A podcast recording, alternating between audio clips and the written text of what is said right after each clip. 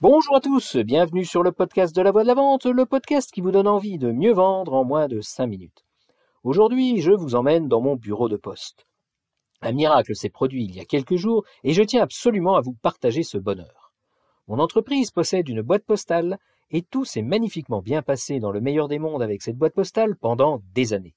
Mon courrier arrivait sans problème, quand j'avais un colis, un petit mot m'en avertissait, et j'allais le chercher auprès d'un monsieur qui était super bien organisé. C'était lui qui était, entre autres, chargé de la distribution du courrier dans les boîtes postales. Il connaissait tous les numéros des boîtes par cœur et chaque entreprise qui s'y rattachait. Il savait également où chaque entreprise se situait dans la petite zone industrielle dans laquelle je travaille, qui venait chercher le courrier et vers quelle heure. En plus de ça, il était super sympa et rendait facilement service ou renseignait quand quelque chose se produisait qui lui semblait anormal. Bref, il aimait son métier et le faisait bien. Puis un jour, je reçus un courrier de la poste m'informant que dans un souci d'amélioration du service, pour le bien de ses fidèles clients, la poste avait décidé de se réorganiser et de se moderniser. Du jour au lendemain, ce monsieur disparut du paysage, emportant son poste de travail et sa compétence avec lui. Le local des boîtes postales a été déplacé, les boîtes ont changé de couleur, et la distribution du courrier dans les boîtes a été assurée par diverses personnes présentes dans le bureau. Et c'est là que commencèrent mes problèmes. Mon courrier se retrouvait très souvent dans la boîte postale de mon voisin. Or, mon voisin, c'est une grosse entreprise. Et dans une grosse entreprise, le premier et seul réflexe du préposé au courrier, quand le courrier n'est pas destiné à son entreprise, c'est d'écrire sur l'enveloppe que le courrier n'est pas destiné à son entreprise, de le remettre dans le circuit, et en avant Guingamp, c'est reparti pour un tour. Et là, je finis par découvrir le périple de mon courrier lorsque je le reçois dix jours après, avec une petite note au crayon à billes qui indique l'erreur d'aiguillage.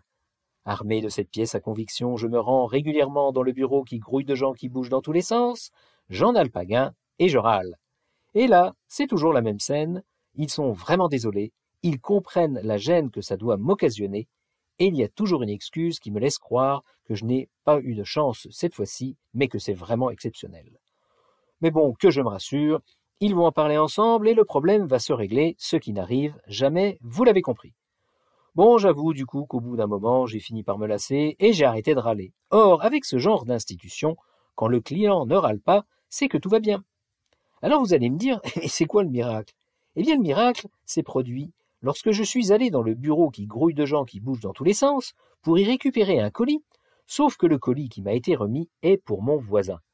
Grand Seigneur, je dis que ce n'est pas grave, je le prends et je m'engage à leur remettre en allant à mon bureau, vu qu'en général c'est eux qui reçoivent mon courrier, ça change. Et là, je vois sortir de je ne sais où une dame que je n'avais jamais vue et qui me dit Mais comment ça se fait que votre voisin reçoit votre courrier? Oh ben c'est une erreur, vous savez, ça arrive souvent. Comment ça, ça arrive souvent? Mais ça ne doit jamais arriver. Ah, ça, je suis d'accord avec vous, madame, mais euh, c'est loin d'être le cas. Ah non, je n'accepte pas cette situation. C'est pas comme ça que je travaille, je vais vous régler ce problème tout de suite. Et là, elle a eu une idée géniale qui mérite presque le dépôt de brevet. Elle a pris une feuille de papier, elle a écrit le numéro de chaque boîte postale avec le nom de l'entreprise correspondant, et elle a affiché la feuille à un endroit où le préposé ne peut pas la rater, mais où la confidentialité demeure préservée. Eureka. Depuis ce jour, tout est rentré dans l'ordre. Merci à cette dame qui a retrouvé le temps d'un petit moment de grâce le service client que le monsieur qui faisait bien son boulot assurait depuis des années auparavant. Tout arrive à qui sait attendre. Alors, à vous de jouer maintenant. Voici votre exercice. Comment vous y prenez-vous avec vos clients pour leur montrer leur importance? Et pour être plus précis, réfléchissez aux trois dernières fois où vous avez eu une réclamation Comment votre entreprise s'en est-elle sortie? Quelles en ont été les conséquences? Bonnes ou mauvaises? Voilà, voilà, sur ces belles paroles, je vous laisse et je vous dis à jeudi prochain. À bon entendeur. Salut